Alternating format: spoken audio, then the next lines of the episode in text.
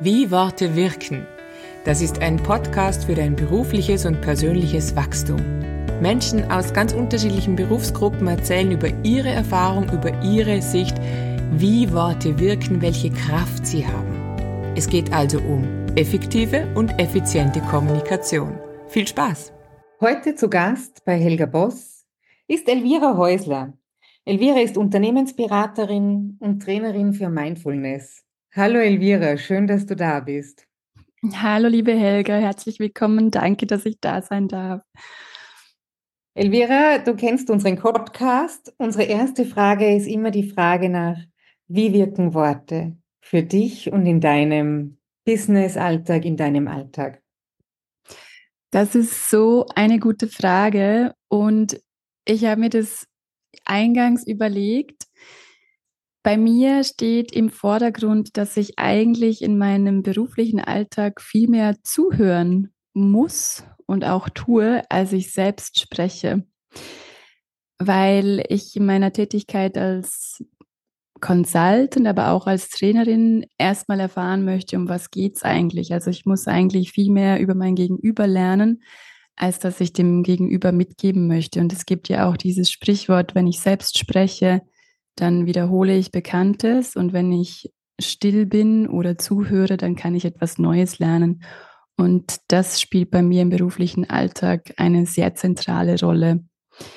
Aber ganz allgemein gesprochen, glaube ich, ähm, haben Worte eine sehr starke Wirkung, die wir Menschen häufig unterschätzen. Ja, also auch mit Worten, die wir vielleicht benutzen oder wie schnell wir zum Beispiel auch getriggert auf etwas antworten und damit unter Umständen auch ganz schön viel anrichten können. Also ich glaube, ich bin da sehr feinfühlig ähm, und es ist ein Thema, das mich sehr interessiert. Allgemein Kommunikation, wie kann man kommunizieren, dass man gut verstanden wird, dass man im Gespräch ist, im Austausch ist. Aber in meinem beruflichen Alltag ist es mehr das Zuhören. Und wenn du dann zuhörst in deinen Beratungen, wenn du mit Menschen sprichst, ja, merkst du dann, dass Worte oft mal auch einen Einfluss haben auf den Zustand, wie es ihnen geht. Also wie, wie sie mit dir reden und, und was dann vielleicht auch die Thematik ist, über die du berätst. Also du berätst ja über Mindfulness.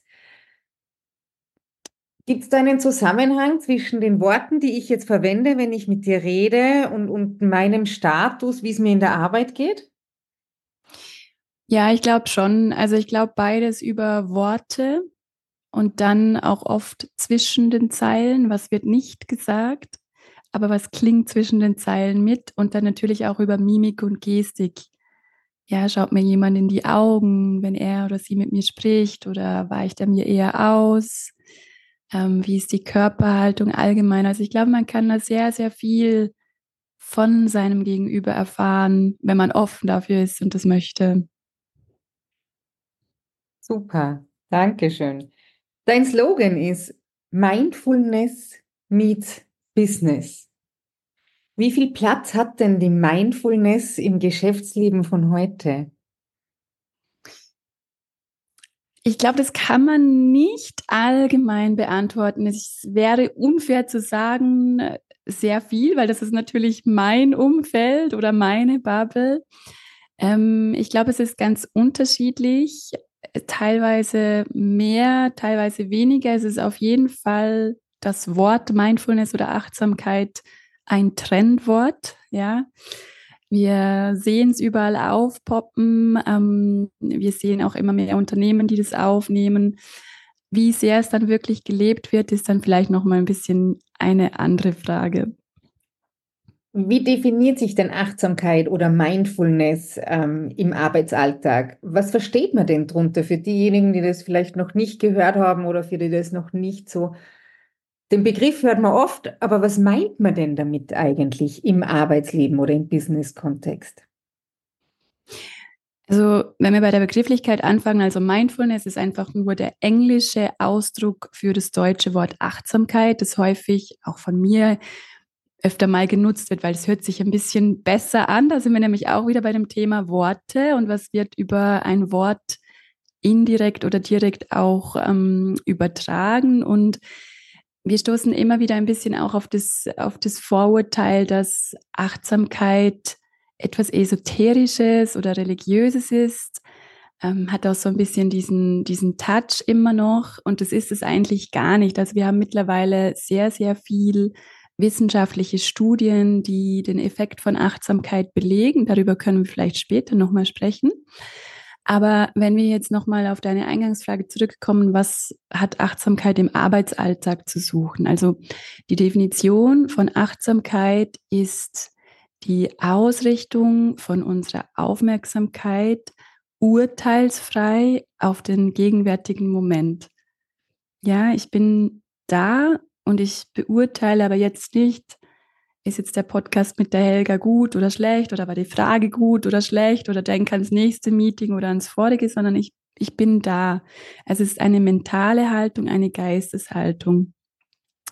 Und wir wissen aus zahlreichen Studien, dass diese Praxis der Achtsamkeit eine, eine hohe Anzahl an positiven Effekten auf uns hat. Also sei das jetzt, dass wir unsere Resilienzfähigkeit stärken, also so ein bisschen eine dickere Haut bekommen oder fokussierter sind oder kreativer oder innovativer sind. Ja, es hat so eine Vielzahl von Effekten, die durch die Praxis von Achtsamkeit gefördert werden. Und ich glaube, in einer Welt, die so stark geprägt ist von Digitalisierung, von Globalisierung, von den ganzen Krisen. Also gefühlt kommen wir ja auch aus der einen Krise raus und schlittern sofort in die nächste. Es passiert so viel um uns in einem Tempo, das für uns Menschen auch einfach anstrengend ist.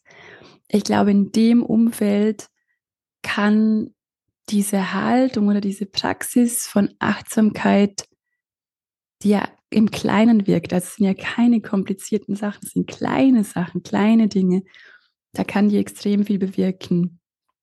Und auch dazu haben wir Cases, also nicht umsonst machen SAP, Google, Bosch und so weiter seit Jahren Achtsamkeitstraining für ihre Mitarbeiter, weil sie eben sehen, was für Benefits das hat. Und das Spannende finde ich ja, also ich bin jetzt tatsächlich auch hängen geblieben bei diesem Thema der Bewertung. Also ich bin ja auch in einigen Unternehmen unterwegs, aber dass etwas bewertungsfrei abläuft, ist eher die Ausnahme. Also in unserer Kultur sind wir einfach gewohnt zu bewerten. Eins bis fünf, eins bis zehn, gut, schlecht, finde ich gut, finde ich schlecht, du hast einen Fehler gemacht, ich nicht. Also diese Bewertung ist im Alltag ja da. Wie kriegt man die Bewertung raus? Wie, wie kriege ich die weg? Also ich glaube, auch da, ich, ich bin kein Fan von so dogmatischen Schwarz-Weiß. Es darf nur so sein oder es darf nur anders sein. Ich glaube, der Anspruch darf auch nicht sein, dass wir Bewertungen wegkriegen. Ich glaube, das ist was Menschliches. Ähm, ich glaube aber, gerade jetzt im, im Führungsalltag zum Beispiel, wenn ich das schaffe, dass ich, dass ich diese Geisteshaltung etablieren kann und mich zum Beispiel nicht von solchen Bewertungen beeinflussen lasse oder mitziehen lasse oder sofort in das Reizreaktion-Modell falle, dann habe ich ja selber viel mehr Spielraum. Weil am Ende des Tages kann ich selbst entscheiden, wie ich reagieren möchte, wenn ich mich dabei ertappe, ich bewerte gerade oder ich möchte gerade reagieren, ähm, weil es in mir was ausgelöst hat. Und, und das ist das Spannende dran. Und das ist ein Prozess, das ist ein Training, das passiert auch nicht von heute auf morgen. Also ich kann auch sagen, Achtsamkeit ist, ist das Fitnessstudio für unser Gehirn. das ja. kommt nicht von heute auf morgen. Das ist was, das wir trainieren immer wieder. Ähm, und dann stellt sich irgendwann, stellt sich das ein, dass wir merken, ah, früher hätte ich jetzt wahrscheinlich nach Schema F reagiert. Aber jetzt stelle ich fest, es, es hat sich was geändert und ich gebe mir selbst den Raum zu entscheiden, möchte ich das bewerten? Ist es mir das überhaupt wert, meine Energie da auch reinzustecken? Ja, weil das ist nämlich auch oft der Punkt. Und so ist es ein Prozess. So wie du das beschreibst, sind die Menschen, mit denen du arbeitest, ja auch sehr reflektiert. Ist es dir schon mal passiert, dass du mit Führungskräften gearbeitet hast, die, die gesagt haben, pff, das, das brauche ich nicht oder das tangiert mich nicht? Weil es gibt ja auch Menschen, die, die sich nicht überlegen, warum reagiere ich so, sondern die reagieren einfach. Also ich glaube, du weißt, was ich meine, oder? Die schießen dann einfach aus, aus, aus ihrer Energie heraus und überlegen sich nicht, warum reagiere ich eigentlich so, sondern die machen das einfach. Also ich glaube, da gibt es ja schon Abstufungen in, in, in der Bereitschaft, achtsam zu führen. Auf jeden Fall. Und ich glaube, auch da, ich glaube, man kann das nicht jemandem aufzwängen, der das seit jeher anders gemacht hat. Also ich, ich kenne es vor allem von Beispielen, wenn es Leadership Days sind, wo ich zum Beispiel als Keynote-Speakerin komme, vor einem sehr gemischten Publikum, ja, wo dann irgendwie verschiedene Generationen drin sind, verschiedenste Abteilungen, verschiedenste Fachbereiche, wo man schon beim Betreten des Raums spürt, oh, was passiert hier jetzt gleich und eigentlich möchte ich das nicht und davon kann ich nichts mitnehmen. Aber ich glaube, das muss ich nämlich auch sagen, weil gerade mit diesen Menschen kann es extrem bereichernden Austausch geben ähm, und wieder etwas Neues entstehen und schlussendlich können, glaube ich, immer gegenseitig beide Seiten voneinander profitieren.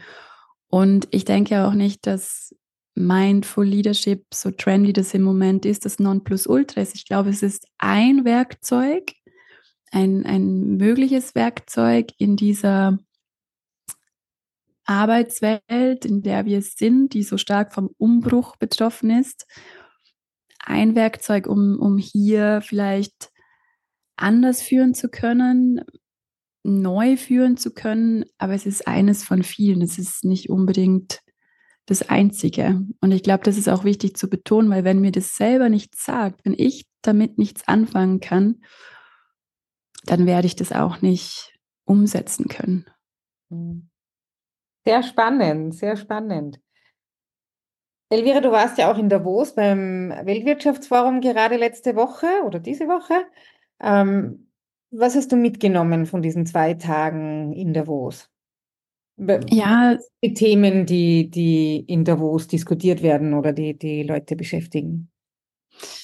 Sehr, sehr viel durfte ich mitnehmen. Ein Teil von mir verarbeitet immer noch. Ich weiß nicht, ob du das kennst, aber ja. diese vollen Tage mit vielen Menschen und Themen, das wirkt einfach nach. Ich hatte mir den Tag eins für Gesundheit und alles, was auch vor allem mit psychischer Gesundheit zu tun hat, reserviert ähm, weil ich ja auch aus dem Gesundheitsbereich komme und den zweiten Tag vorwiegend auf ähm, Equality Diversion ähm, und alles, was mit diesen Themen zu tun hat. Und was mir, was mir wirklich geblieben ist und das war im ersten Panel am ersten Tag war der Schlusssatz einer der Panelists, die dann gesagt hat, wir haben genug Workshops gemacht, wir haben genug nachgedacht, wir haben genug gebrainstormt.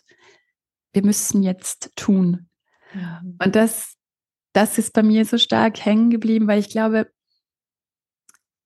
wir wissen alle, wie könnte man es besser machen bei so vielen Themen. Aber an was es uns wirklich oft fehlt, ist die Umsetzung den Mut auch zu haben, diesen Weg zu gehen und vielleicht auch mal für was zu stehen, wo noch nicht jeder sagt, ja, das ist super, das machen wir so, vorzugehen, vorzuleben. Und, und das muss ich sagen, halt mir immer noch nach, auch mit der Überzeugung, wie sie das gesagt hat. Und sie hat auch recht. Weil es bringt uns natürlich auch nichts, wenn, wenn man sich da einmal im Jahr schön trifft und große Reden schwingt und tolle Ideen hat, aber dann passieren die restlichen 340 Tage im Jahr passiert nichts. Und das war dieses Jahr definitiv ja, mein größtes Takeaway. Vielen Dank dafür, sehr, sehr spannend. Und, und hast du dir auch schon überlegt, wenn, wenn es jetzt darum geht, die ersten Schritte zu setzen, oder? Es geht ja wirklich so um diesen Anfang, oder? Einfach mal beginnen, just do it, ja? Einfach starten. Was wären deine Tipps für uns alle, die, die wir im Kleinen anfangen können, umzusetzen? Für, für mehr Mindfulness im, im Business-Alltag?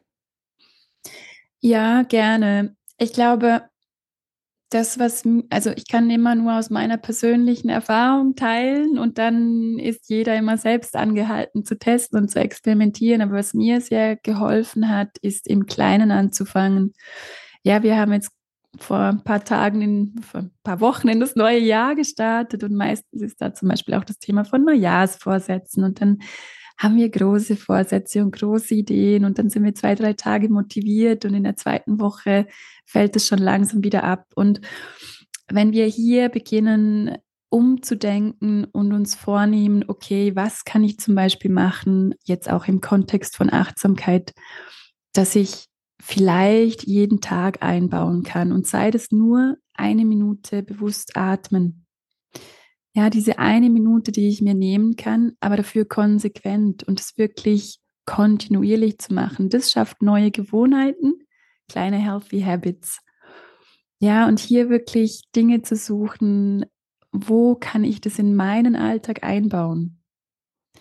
Bin ich zum Beispiel Pendler? Kann ich da vielleicht mal mir wirklich eine Minute ohne Handy, ohne alles, ohne Musik, wirklich ausblenden und einfach mich 60 Sekunden nur auf meinen Atem fokussieren. Das wäre ein Tipp. Dann, wenn wir zurück ins Büro gehen oder in den Business-Kontext, ähm, was kann ich zum Beispiel machen in, in Meetings oder, oder im ganzen Kontext von, von Sitzungen überhaupt? Kann ich zum Beispiel fünf Minuten eher aufhören? Ja, schaffen wir es, dass wir nicht 60 Minuten, sondern 55 Minuten haben. Und somit hat jeder noch eine kleine Pause und kann nochmal durchatmen und sich mental aufs nächste Thema vorbereiten oder mal aufstehen und eine Runde gehen. Es sind auch wiederum ganz, ganz kleine Sachen. Und ich glaube, als drittes in dem Kontext würde ich sagen, auch wirklich einen bewussten Abschluss vom Tag machen. Das kann wiederum alles Mögliche sein. Auch da kann man total kreativ werden. Ähm, den einen hilft es, wenn sie noch das Wichtigste schon für morgen aufschreiben, damit sie quasi diesen Peace of Mind haben und, und aus dem Büro gehen können. Oder den anderen hilft es vielleicht nochmal da innezuhalten und diese 60 Sekunden in Ruhe zu atmen, um wirklich den Abstand zu haben oder physisch eine Tür schließen, ganz bewusst, jetzt ist der Arbeitstag zu Ende und ich gehe über in mein Privatleben. Also da ausprobieren, was hilft und kreativ werden und kleine Dinge machen und nicht denken, ich muss jetzt ganz große Schritte tun, damit sich was ändert, sondern der, die Veränderung beginnt im Kleinen und wenn wir das hinkriegen, dann bleibt sie auch. Super. Vielen Dank für diese drei wertvollen Tipps und Inputs für mehr Achtsamkeit im Alltag. Elvira, wenn unsere Zuhörerinnen und Zuhörer mehr von dir wissen wollen oder hören wollen oder sehen wollen, wo findet man dich? Also man findet mich immer wieder auf Bühnen, wo ich Keynotes halten darf. Ähm, man findet mich auf LinkedIn, wo ich regelmäßig poste, oder man findet mich auch auf Instagram. Ich glaube, du wirst das alles in den Shownotes dann auch verlinken. Genau. Also das könnt mhm. ihr ähm, gerne dort nachschauen. Und ja, ich freue mich auf den Austausch, ähm, auch von euch zu hören und weiterhin zu dem Thema beitragen zu dürfen. Vielen, vielen Dank, Elvira. Danke dir, liebe Helga. Ich verlinke alle, alle deine, deine äh, Kontaktdaten noch unten stehend. Bedanke mich fürs Gespräch und freue mich schon aufs nächste Mal mit den Zuhörern und Zuhörerinnen. Äh, bis zum nächsten Mal und tschüss, Elvira, vielen Dank. Auch ich bedanke mich. Das waren tolle Fragen und es hat mir großen Spaß gemacht, mit dir dieses Gespräch führen zu dürfen. Danke für die Einladung. Wie Worte wirken. Das ist ein Podcast für dein persönliches und berufliches Wachstum. Es geht um effiziente und effektive Kommunikation. Gestaltet wird der Podcast von Helga Boss und Heidi Winsauer. Wenn dir gefallen hat, was wir dir hier bieten, dann freuen wir uns über eine kurze Rückmeldung. Unsere E-Mail-Adressen findest du in der Beschreibung verlinkt. Bis zur nächsten Podcast-Folge wünschen wir dir eine gute Zeit und erfolgreiche Gespräche.